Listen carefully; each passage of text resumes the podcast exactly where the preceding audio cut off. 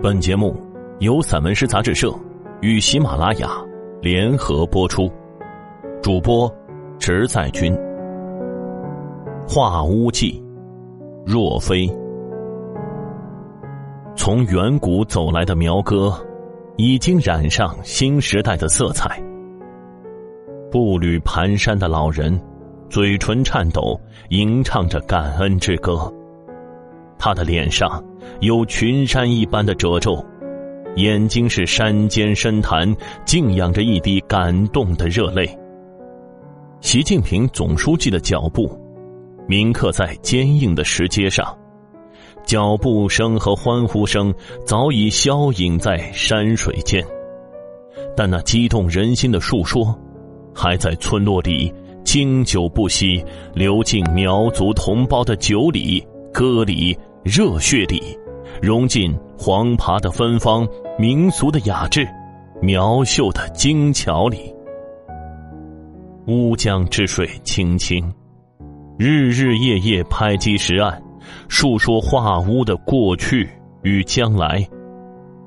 千百年的钟情。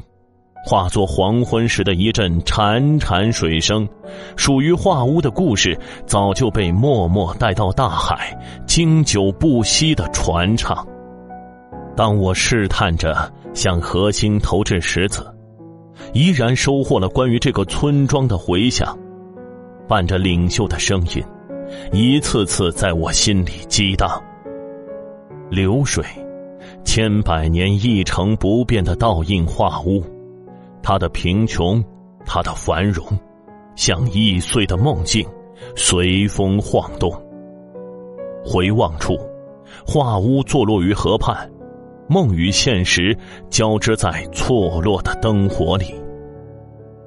篝火越燃越旺，是画屋的姿态，是新时代乡村独特的风采。作为对时代的礼赞。晃动的火焰让人沉迷，是燃烧，也是蝶变，如同那些曾在此耕耘的人，把温暖献给了土地；如同这个曾经不起眼的小村子，完成一次次精彩的蝶变和奋进后，在乡村振兴之途中呈现出了矫健的姿态。